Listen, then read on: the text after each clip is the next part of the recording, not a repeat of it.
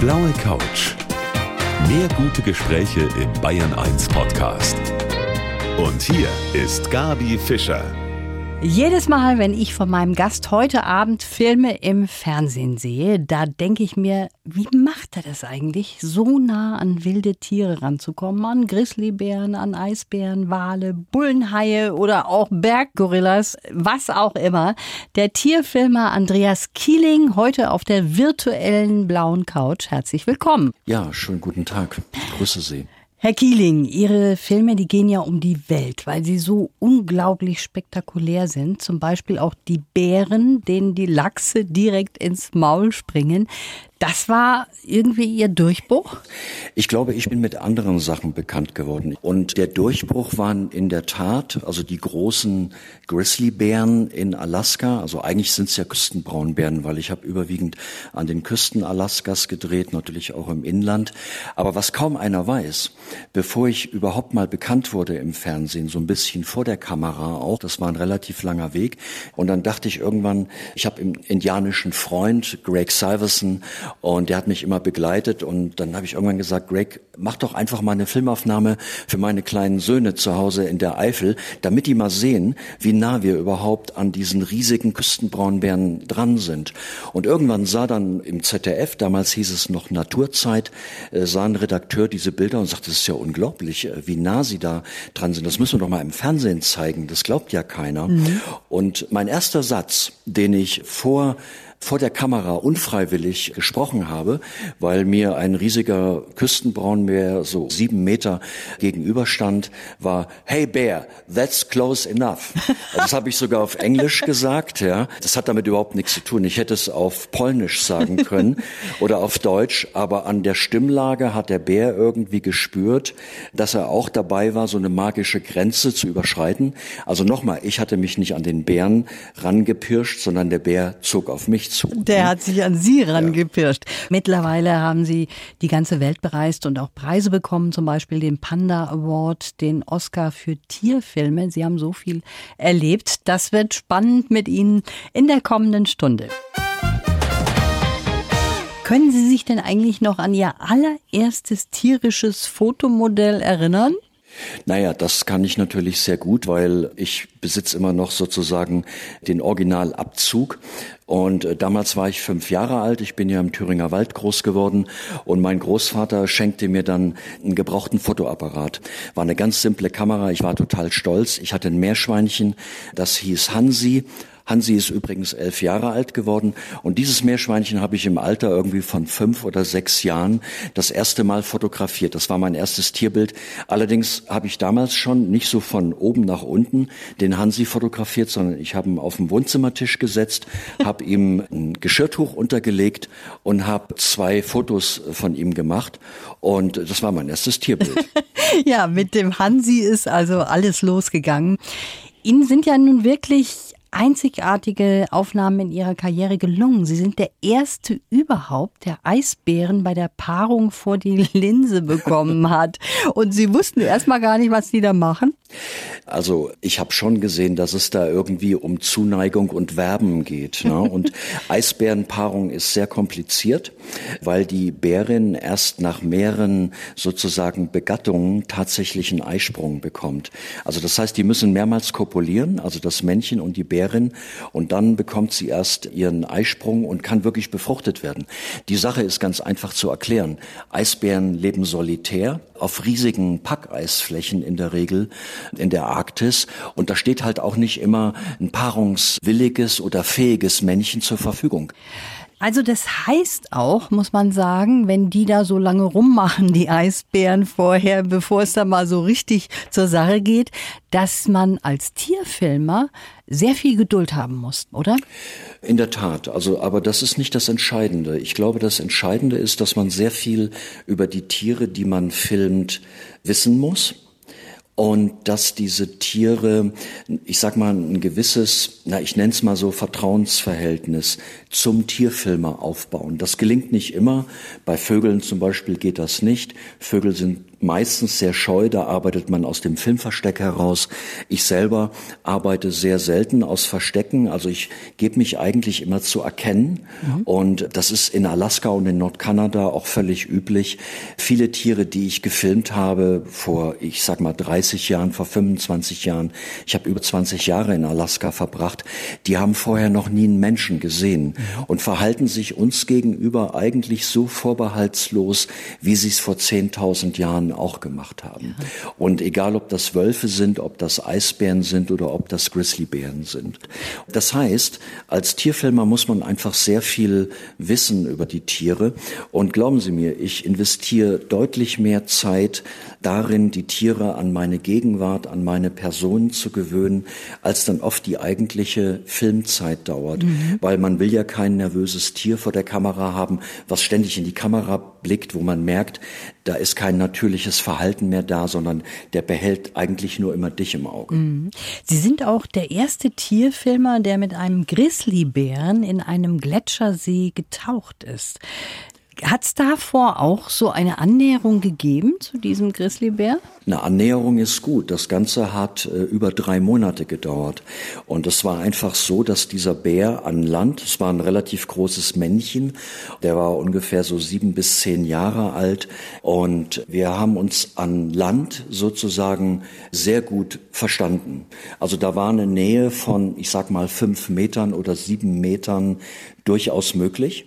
Also, dass er sich mir genähert hat, ohne dass es irgendein aufgeregtes Verhalten gab. Wenn Bären aufgeregt sind, dann fangen sie an, mit dem Unterkiefer zu klappern, also so machen die und das nächste ist dann Aha. Und wenn sie dann sehr nah sind, dann gibt es auch mal so einen Scheinbrankenschlag in die Luft, ja, also Aha. mit der Branke so einen Schlag und dann weiß man, okay, man hat die magische Grenze oder der Bär hat die magische Grenze unterschritten, jetzt muss ich mich zurückziehen. Das war bei dem Bären alles nicht der Fall. Also wir konnten wirklich gut miteinander, aber in dem Moment, wo ich mir einen Trockentauchanzug angezogen habe, Bleigurt umgemacht und äh, am Anfang hatte ich noch auch Pressluft dabei, die Flasche war dann vor äh, lauter Aufregung relativ schnell mhm. leer genuckelt. Aber wenn ich mit diesem Bären in diesen Gletschersee stieg, war auf einmal ein ganz anderes Verhalten da. Also unter Wasser war ich für ihn wieder so ein Fremdkörper und dann wich er mir immer aus. Insofern hat's wirklich drei Monate gedauert. Das war damals eine Sensation, als diese Aufnahmen ja. gezeigt wurden auf aller Welt. Einige haben behauptet, das hat er irgendwo mit einem zahmen Bären gedreht. Keine Ahnung, wo das hätte sein sollen. das ist in einem alten Vulkankrater gewesen, der mit Wasser vollgelaufen ist. Mhm. Und da sieht man eben, dass es tatsächlich in Alaska gedreht ja. ist. Wie ist denn das? Sind Sie da alleine dann unterwegs? Sie haben gesagt, Sie müssen das möglichst unaufgeregt halten, die Situation auch zu dem Tier, das Sie aufnehmen möchten. Machen Sie dann vieles auch ganz alleine? Ich habe das in der Tat in den ersten Jahren gemacht. Das war auch dem Geld geschuldet, ja, dass man sagte, man konnte jetzt nicht einen Kameraassistenten für so lange Zeit mitnehmen. Also damals habe ich an einem Film noch anderthalb Jahre gedreht, Minimum, mhm. bis er so gut war, dass er bei Expeditionen ins Tierreich laufen konnte, also bei der ARD oder dann eben später, das nannte sich Naturzeit. Jetzt ist es eben Terra X, ja. 19.30 Uhr Sonntagabend. So, das hieß, die Messlatte hing sehr hoch. Und jetzt natürlich zu sagen, einen Eisbären zu filmen oder einen Küstenbraunbären oder einen Grizzlybär, das ist ja nicht das Problem. Aber wir, wir wollen ja in den Filmen Geschichten erzählen über diese Tiere, mhm. Lebensgeschichten. Und das braucht einfach Zeit. Also auf jeden Fall ist das so, dass Sie es schaffen, sehr nah an Tiere ranzukommen. Und das hat auch irgendwie damit zu tun, dass sie ein gutes Gefühl haben. Das gehört auch dazu. Und darüber wollen wir gleich noch weitersprechen. Der Tierfilmer Andreas Kieling ist heute mein Gast hier auf der blauen Couch. Das erste Fotomotiv von Andreas Kieling war sein Meerschweinchen Hansi. Und später sind es dann ganz andere Tiere geworden. Herr Kieling, jetzt mal weg von den Tieren. Es hat Sie ja immer in die weite Welt gezogen. Kommen wir mal zu Ihrem Geburtsort und zu Ihnen ganz persönlich. Sie sind geboren in Gotha und sind 1976 aus der damaligen DDR geflohen. Und diese Flucht, die war sehr dramatisch. Das kann man wohl sagen. Also ich bin sozusagen gelernter DDR-Bürger, hatte allerdings kein gutes Elternhaus, also ein Stiefvater, der mich immer gedemütigt und tyrannisiert hat. Das Leben erschien mir natürlich als junger Mensch in der DDR gar nicht so schlecht. Das war eine große soziale Gemeinschaft. Vieles hat man auch noch nicht hinterblickt. Damals gab es den Film Das Leben der anderen noch nicht. Und das hat man alles nicht verstanden. Man hat das vielleicht geahnt. Insofern hatte ich mich dann 76 entschlossen, aus der DDR zu flüchten. Mhm. Naja, und ich bin dann eben als 16-Jähriger durch die Donau geschwommen, oberhalb von Bratislava, bin im Fluss angeschossen worden von einem tschechischen russischen Soldaten. Das war nachts und hatte einen Steckschuss vom AK-47 im Rücken stecken. Bin dann wirklich querschnittsgelähmt, nur noch mit den Armen robbend in so einem kleinen österreichischen Dorf angekommen in den Morgenstunden und dann bin ich relativ schnell versorgt und gerettet worden und dann ging mein, dann ging mein Leben erst richtig los. Also der 16. Oktober 76 ist sozusagen mein bewusst erlebter Geburtstag, den ich ja, kann man wirklich auch sagen, jedes Jahr auch wirklich feiern. Mhm. Ja, und dann ging es erstmal auch durch die Welt, bevor wir über Ihre Stationen in China und Indien auch weitersprechen. Kommen wir mal zu einem Zitat von Ihnen, das finde ich nämlich sehr spannend. Kein Tier ist so gefährlich wie der Mensch, sagen Sie. Hm. Naja, wir sind die aggressivste Spezie auf diesem Planeten. Wenn wir das nicht wären, würden wir beide zum Beispiel heute nicht miteinander sprechen. Wir haben uns auf der ganzen Welt verbreitet. Wir sind in allen Klimazonen irgendwie präsent, von der hohen Arktis bis in die Randgebiete der Wüste. Und wir sind sehr expansiv. Das heißt, wir sind eine aggressive Art die nächsten Verwandten von uns, das sind ja die Bonobos und die Schimpansen. Bonobos leben eher so ein bisschen entspannter. Das liegt daran, weil die im Matriarchat leben. Also der Anführer ist ein weibliches Tier. Schimpansen leben im Patriarchat. Da ist der Anführer immer ein sehr starkes Männchen. Und da gibt es auch ständig Kriege. Untereinander in der Gruppe geht es immer um Dominanz und Rangordnung. Wer kriegt das beste Futter und das meiste und, und, und. Und so sind wir eben auch, ob wir das wahrhaben wollen oder nicht. Jetzt gibt es natürlich auch Menschen, die haben im Laufe unserer Evolution einiges dazugelernt, aber generell dieses, man nennt das atavistisches Verhalten, also ein steinzeitliches, ererbtes Verhalten, das haben wir noch ganz stark in uns, zum Beispiel das Horten von Nahrungsmitteln oder zum Beispiel das Treffen eines Zieles, egal ob das auf der Kirmes oder auf dem Oktoberfest ist, irgendwie das Werfen eines Balles oder der Schuss mit dem Fußball ins Tor oder mit dem Luftgewehr an der Schießbude. Und dann Treffer. Und das erzeugt interessanterweise bei Männern und bei Frauen ein großes Glücksgefühl, also das Treffen eines Zieles. Ja, das und das, das ist ein steinzeitliches, ererbtes Verhalten. Daran müssen wir erinnern, wenn ich nächstes Mal im Oktoberfest bin. Ja, und, und es geht sogar noch ein bisschen weiter, weil Ihnen das auch Spaß macht. Also Frauen waren in der Steinzeit, auch in der Jungsteinzeit, ganz bestimmt nicht nur Sammler, ne, die das Feuerholz zusammengetragen haben und ein paar Beeren und ein paar Nüsse gesammelt haben, sondern die haben wahrscheinlich auch aktiv aktiv mitgejagt. Sonst hätten sie dieses Glücksgefühl Aha, nicht. Verstehe. Sie sagen ja, Sie sind geprägt worden durch Ihre Abenteuer in der Wildnis. Sie haben schon mal vier Monate alleine im Zelt in Nordalaska verbracht. Aber Sie sagen auch, heute würden Sie es nicht mehr tun. Nein, heute würde ich das nicht mehr machen. Es gab sogar Zeiten, wo ich noch länger in der Wildnis war. Sie müssen sich vorstellen, ich habe 22 Jahre intensiv in Alaska gelebt. Dieses Leben in der Wildnis, äh, das hat was Berauschendes. Man entdeckt sich ja selber neu. Mhm. Also man lernt auch sehr viele Dinge über sich, Dinge, die einen glücklich machen, die einen auch im Leben weiterbringen. Aber diese Einsamkeit kann eben auch sehr, sehr zermürbend sein. Das kann bis zu, ich sag mal, depressiven Verstimmungen gehen. Also Sie wissen, Sie haben eine Familie zu Hause in Deutschland, in der Eifel, in der Hocheifel und haben zwei kleine Jungs und äh, natürlich eine Frau, die sich ganz toll um die kümmert, aber es gab keinen Kontakt. Und dann fängt man an zu grübeln. Meine Frau hat bestimmt ja auch mal gegrübelt, also wir sind nicht mehr zusammen. Aber die war in diesem sozialen Gefüge, in diesem kleinen Bergdorf. Und ich saß da alleine in der Tundra und mein Lebenselixier war natürlich meine Arbeit. Ich glaube, ich habe das manchmal auch viel zu sehr betont, dass ich sage, ich mache das aus Leidenschaft und äh, ja, aus Passion. Aber sitzen Sie mal eine Woche oder anderthalb Wochen bei, bei Starkregen in einem kleinen Zelt. Da gibt es solche Aufnahmen noch in der ZDF-Mediathek oder bei der ARD. Ja, und es regnet und sie essen jeden Tag nur Haferflocken, irgendwie angerührt mit schwarzem Tee und ein bisschen Zucker. Das könnte ich heute nicht mehr. Also ich mhm. bräuchte einfach auch eine Person an meiner Seite, an der man auch mal die Haut fühlen darf, ja, oder kann, oder in den Arm nehmen kann. Also der alte Spruch, geteilte Freud ist doppelte Freud, geteiltes Leid ist halbes Leid. Und das habe ich leider eben über viele Jahre nicht erleben können. Nochmal, es gab einen ganz tollen Aboriginal, der mich oft begleitet hat, Greg Syverson, der war mit dabei und das hat mir auch oft geholfen. Wir haben uns beide immer motiviert. Mhm. Aber obwohl Sie auf der einen Seite so eine Leidenschaft für Ihren Beruf haben und auch es eigentlich immer wieder Sie in die Ferne gezogen hat, auf der anderen Seite waren Familie und Kinder schon auch sehr wichtig für Sie. Ja, ja, ja, mit so ein bisschen gedehntes Ja. Das kam alles ein bisschen überraschend. Und ähm, ich wollte eigentlich nie Kinder haben. Also Tierfilmer sind eigentlich alle sehr egoistisch veranlagt, ja. Also die meisten, die ich so kenne. Und die Beziehungen, die sie führen, meistens heiraten Tierfilmer ihre Cutterin, mit der sie nämlich äh, wochenlang im Studio zusammensitzen und die Filme zusammenschneiden. Zumindestens haben sie mit der Cutterin mal eine Affäre. Aber die Beziehungen halten nicht lange.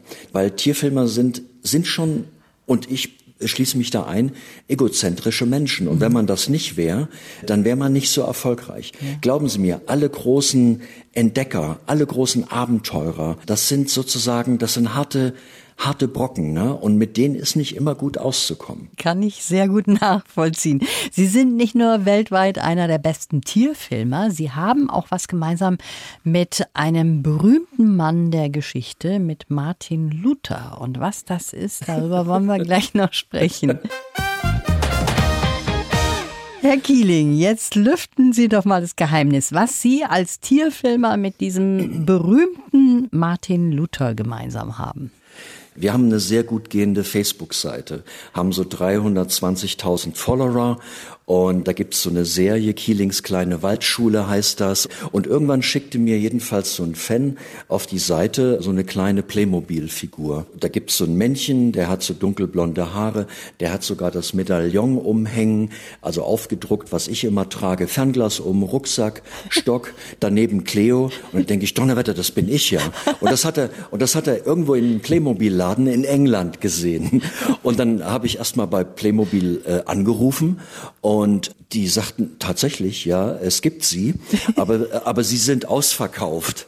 Und ähm, also äh, wir haben übrigens auch nur eine ganz kleine Auflage von ihnen gemacht, weil wir nicht genau wussten, ob sozusagen der Naturfilmer oder Tierfilmer, ob das gut läuft. Ne?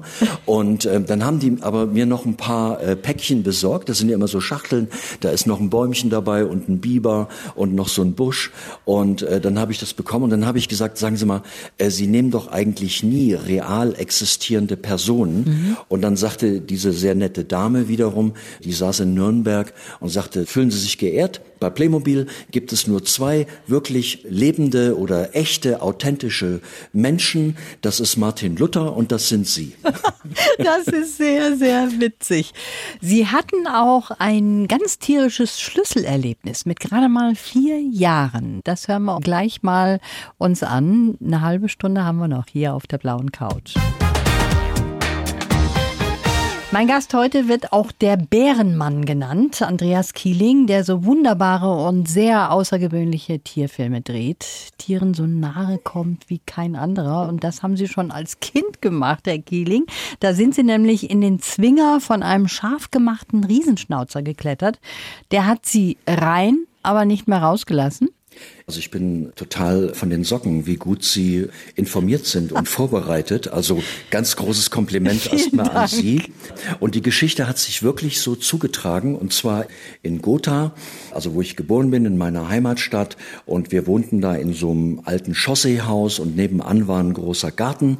Und in diesem Garten hatte ein Volkspolizist, also ein Polizist der DDR, hatte seinen Schutzhund. Der nahm den immer mit nach Hause, aber nicht in die Wohnung. Thüringer sind ja sehr sehr reinlich, muss man sich an der Tür auch immer Hausschuhe anziehen und so. Also der hatte seinen Zwinger draußen und ich fand diesen Riesenschnauzer so toll und dann habe ich immer vor dem Zaun gestanden und mit dem gesprochen und habe versucht, da irgendwas hinzuwerfen. Das funktionierte alles nicht. Jedenfalls bin ich irgendwann über diesen Zaun geklettert. Ich konnte mit vier schon ganz gut klettern mhm. und jetzt kommt's und bin in den Hundezwinger dieses Polizeihundes reingeklettert, also dieses Riesenschnauzers. In der DDR gab es äh, die verschiedensten Schutzhunde. Es gab natürlich sehr viele deutsche Schäferhunde. Es gab Rottweiler und es gab Riesenschnauzer. Und jedenfalls bin ich da reingeklettert und der war freundlich. Der wedelte mit der Rute, ja. Und dann habe ich mit dem da gespielt. Und dann sah meine Großmutter das vom Fenster und brüllte von oben runter und machte ein Riesentheater. Und dann bekam ich es mit der Angst und dann bin ich in die Hundehütte geklettert, also gekrabbelt ja. äh, von dem Riesenschnauzer. Ne? Und der gleich mit hinterher. Nein. Und dann ja, wirklich. Und also ich kann mich da noch ganz gut dran erinnern, die Geschichte machte dann ja auch eine große Runde. Jedenfalls waren alle in Panik, dass der Hund mich natürlich in Stücke reißt. Und dann wurde erstmal der Polizist geweckt, der hatte nämlich Nachtdienst, der schlief. Und äh, ich glaube, der hieß Herr Grünau. Und dann wurde Herr Grünau geweckt und dann gingen alle meine Großmutter und noch eine Nachbarin und Herr Grünau zum Hundezwinger. Aber äh, der Riesenschnauzer ließ mich nicht mehr raus. Also ich saß hinten in der Hundehütte drin und der Riesenschnauzer davor und der brummte. Und der hatte endlich einen, einen Kumpel, ja? ja, und und hatte wahrscheinlich so eine Art ähm, ja Verteidigungsinstinkt gezeigt. Jedenfalls dauert das ziemlich lange dann mit Hundefutter und mit Drohung und düt und dat und irgendwann kam dann der Hund raus, hat dann gefressen und äh, ich wurde aus dem Hundezwinger rausgeholt und wurde erst mal richtig versohlt. Oh nein, auch das noch. Ja und der Herr Grünau, der konnte es doch nicht glauben, dass sein äh, scharfer Riesenschnauzer sie da reingelassen hat, oder? Ja, das ist wahrscheinlich genau das. Also Polizeihunde sind ja super gut ausgebildet. Da eignet sich auch nicht jeder dafür. Die haben wahrscheinlich schon eine etwas niedrigere Reizschwelle. Also was den Umgang mit, mit Spitzbuben angeht oder, oder vielleicht auch mit, ja, Kriminellen. Aber äh, bei Kindern, das hat eben der erkannt, der sagte, ey, der hat noch irgendwie Welpenschutz, obwohl es das eigentlich bei Hunden gar nicht gibt. Mhm. Welpenschutz, also alle, die das sagen, das ist Quatsch. Ja. Es gibt so viele Hunde, die beißen auch Kinder, ja. Mhm. Meistens, wenn die Kinder mit denen spielen, machen irgendwas Falsches, sind dem Futternapf zu nah oder starren den Hunden zu lange direkt in die Augen auf kürzeste Entfernung und dann kommt es eben zu diesem ja, Verteidigungsschnappen oder Verteidigungsbiss. Und das gibt so viele Jugendliche oder Kinder, die heute noch Narben im Gesicht haben, meistens eben von diesem Spielen mit mhm. großen Hunden. Sollte man wissen. Ja, das ist interessant, was Sie da erzählen. Was ist denn so, wenn Sie jetzt mal zurückschauen auf die Zeit als Tierfilmer? Was ist denn eigentlich das Tier, was Sie persönlich am meisten beeindruckt hat?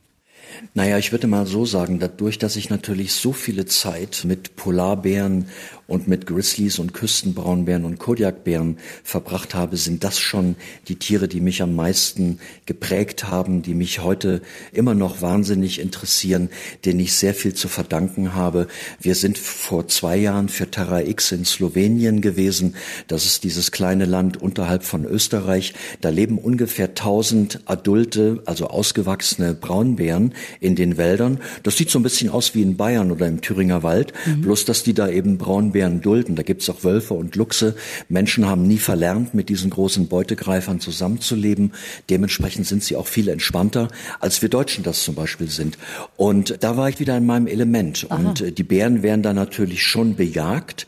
Also gerade ältere Tiere werden immer abgeschossen, meistens von Jägern, dass der Bestand nicht über circa 1000, also 900 bis 1000 Tiere schätzt man in so einem kleinen Land. Ich glaube, Slowenien ist nicht viel größer als Bayern mhm. und hat allerdings einen noch deutlich höheren Waldanteil. Naja, und da war ich sofort wieder in meinem Element. Ja. Dieser Film lief jetzt gerade im April bei Terra X. Es war für mich ein sehr emotionaler Dreh. Auch die Menschen in Slowenien super nett und sind sie ja in Bayern auch und in Thüringen, aber das war noch mal eins obendrauf. Hm, tolle Geschichten von meinem heutigen Gast hier auf der blauen Couch von Bayern 1, vom Tierfilmer Andreas Kieling.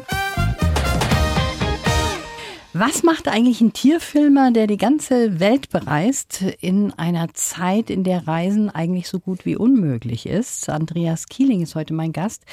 Herr Kieling, wie haben Sie dieses Pandemiejahr verbracht? Ich habe das genauso verbracht, wie ich viele Jahre verbracht habe mit Tierfilmerei in Deutschland. Also viele kennen mich eben als der Bärenmann mhm. und der, der durch die ganze Welt reist und Berggorillas filmt und Wüstenelefanten und Schneeleoparden und Salzwasserkrokodile und Komodo-Warane und große Anacondas. Aber ich habe Deutschland nie aus dem Auge verloren. Also ich lebe in einem sehr naturbelassenen Lebensraum hier in der Eifel, also in der Hocheifel an der belgischen Grenze. Hinter uns heißt dasselbe Gebirge Ardennen. Und ich habe immer immer schon mein Leben lang mich auch für deutsche Tiere interessiert, also heimische Tierarten. Hier fing ja letztendlich alles an. Mhm. Also äh, ich bin ja nicht gleich in die Welt gereist, ja. sondern ich habe als kleiner Junge habe ich sehr lange immer in Ameisenhaufen gestarrt und äh, meine Tante dachte immer schon, mein Onkel mit mir stimmt was nicht. Die sagten immer, na gucke mal, wir müssen mal mit dem kleinen Andi zum Arzt gehen. Der glotzt jetzt schon seit acht Minuten in den Ameisenhaufen. Ich glaube, mit dem stimmt was nicht. Ne? So und der kleine Andi, der fand einfach die Ameisen so toll. Und später fand er Waldeidechsen toll und Kreuzottern. Und irgendwann waren es Wildschweine und Hirsche. Mit sieben Jahren habe ich mir meinen ersten Hirschruf gebaut, also wo man in der Brumpfzeit den Brumpfschrei des Hirsches nachmachen mhm. kann. Und dann habe ich damit gerührt und tatsächlich antwortete ein junger Hirsch und rührte auch. Und das war für mich der Ruf der Wildnis. Und da war es um mich komplett geschehen. Mhm. Und diese Leidenschaft für ich sage jetzt mal für europäische Tiere, für deutsche Tiere, die trägt bis heute. Insofern mache ich mit großem Interesse und großer Leidenschaft auch noch Tierfilme in Deutschland. Mhm. Wir waren jetzt im Frühjahr, waren wir bei den Großtrappen in Bukow im Märkisch-Havelland. Ich mache gerade wieder eine Geschichte über Schwarzstörche. Das ist dieser sehr dunkle Waldstorch, der hier in der Eifel auch lebt. Heute Nacht war ich unterwegs und habe Wildkatzen gefilmt. Also bei uns auch in der Eifel, wir haben eine sehr stabile Wildkatzenpopulation. Und mhm. wenn ich Glück habe, sehe ich manchmal auch einen Luchs. Und wenn ich ganz, ganz großes Glück habe, sehe ich auch mal einen Wolf. Und, und, und. Und, und, also, und. Hier gibt's eigentlich ja. auch genügend Tiere, ne, die so interessant sind. Aber Sie sagen auch, der Lebensraumverlust von Tieren ist hier in Deutschland ein noch größeres Problem eigentlich als der Klimawandel? Ist es in der Tat, also für bestimmte Arten, ja. Mhm. Also Arten, die jetzt uns Menschen so ein bisschen aus dem Weg gehen. Dazu gehört eben der Schwarzstorch, die Wildkatze, der Uhu, aber auch Reptilien zum Beispiel und Amphibien, die ganz bestimmte Ansprüche an ihren Lebensraum stellen. Oder Insekten, ne, die eben naturbelassene Wiesen brauchen. Für die Arten wird es zum Teil hier in Deutschland richtig eng. Andere Arten wiederum, wie zum Beispiel Schwarzwild, also Wildschweine oder nehmen wir mal Rehwild oder auch Rabenvögel, also dazu gehören so Saatkrähen, Nebelkrähen, Kolkraben, Elstern, Eichelheer, Dohlen. Das sind zum Beispiel Vögel, oder Tiere, die sogar von unserer Zivilisation partizipieren. Mhm. Und das sind die Gewinner. Oder zum Beispiel im Speckgürtel von, von München, Füchse. Der Fuchs ist das klassische Beispiel, wie anpassungsfähig ein Tier überhaupt nur sehen kann. Und der wird auch nie aussterben. Ja, aber andere Tiere, die eben auf ganz bestimmte Dinge angewiesen sind, die haben zum Teil bei uns einen schweren Stand. Jetzt kommen wir nochmal zurück. Man nennt sie auch der Bärenmann. Was sagen Sie denn, und das ist jetzt eigentlich auch schon meine letzte Frage hier in unserem Gespräch, was sagen Sie denn, wenn immer wieder diskutiert wird, wenn der Braunbär kommt zu uns hier nach Bayern, dass man den abschießen sollte? Da muss man sagen, große Beutegreifer. Dazu zählt der Wolf, der Bär und bedingt auch der Luchs. Beim Luchs ist man ein bisschen toleranter, weil das ist ja eine hübsche, sehr ästhetische Katze. Wenn Sie mich fragen, zum Beispiel, ist der Luchs für mich eigentlich das schönste Wildtier, was auf der Erde lebt. Aber es ist einfach so, dass wir Deutschen, speziell wir in Deutschland, verlernt haben, mit großen Beutegreifern zusammenzuleben. Das resultiert einfach daraus, also der letzte Wolf oder der letzte Bär ist vor 170 Jahren in Deutschland geschossen worden. Damals herrschte ein ganz anderer Zeitgeist. Die Jäger, die den zur Strecke gebracht haben, die wurden wie Volkshelden gefeiert. Da wurde ein Gedenkstein aufgestellt. Hier wurde der letzte Bär oder der letzte Wolf Niederbayerns erlegt von Oberjäger sowieso, ja ja, und so weiter. Und das ist in unseren Märchen, Mythen und in unserem Gedächtnis ganz tief verwurzelt. Wir finden die Tiere toll, aber bitte mit Wassergraben und Gitterstäben, mhm. ja, und bitte nicht in freier Wildbahn. Und das zweite große Problem, was speziell wir haben, ist, wir haben ja so ein bisschen so einen Kontrollwahn. Also der ist übrigens auch in Bayern sehr ausgeprägt. Also in Bayern zum Beispiel der Slogan Wald vor Wild. Ganz komischer Satz, den ich gar nicht richtig verstehe. In Bayern wird ja gerade so das ganze Rotwild eliminiert, also abgeschossen, wird zum Teil für vogelfrei erklärt, außer ein paar kleinen Schutzgebieten, wo es noch leben darf. Das heißt, wir haben ein sehr ambivalentes Verhältnis zu Wildtieren. Wir unterscheiden in gut und böse und in niedlich und hässlich und dementsprechend ist eben auch die Volksmeinung und ja, leider schließt sich eben zum Teil die Politik, ja, ich sag mal, unserer Wahrnehmung an. Herr Kieling, unsere Zeit ist jetzt auch schon vorüber. Ich wünsche Ihnen alles Gute und ich wünsche uns, dass Sie uns noch möglichst viele wunderbare Tierfilme schenken. Danke, ich gebe mir Mühe. Die blaue Couch. Der Bayern 1 Talk als Podcast. Natürlich auch im Radio. Montag bis Donnerstag ab 19 Uhr.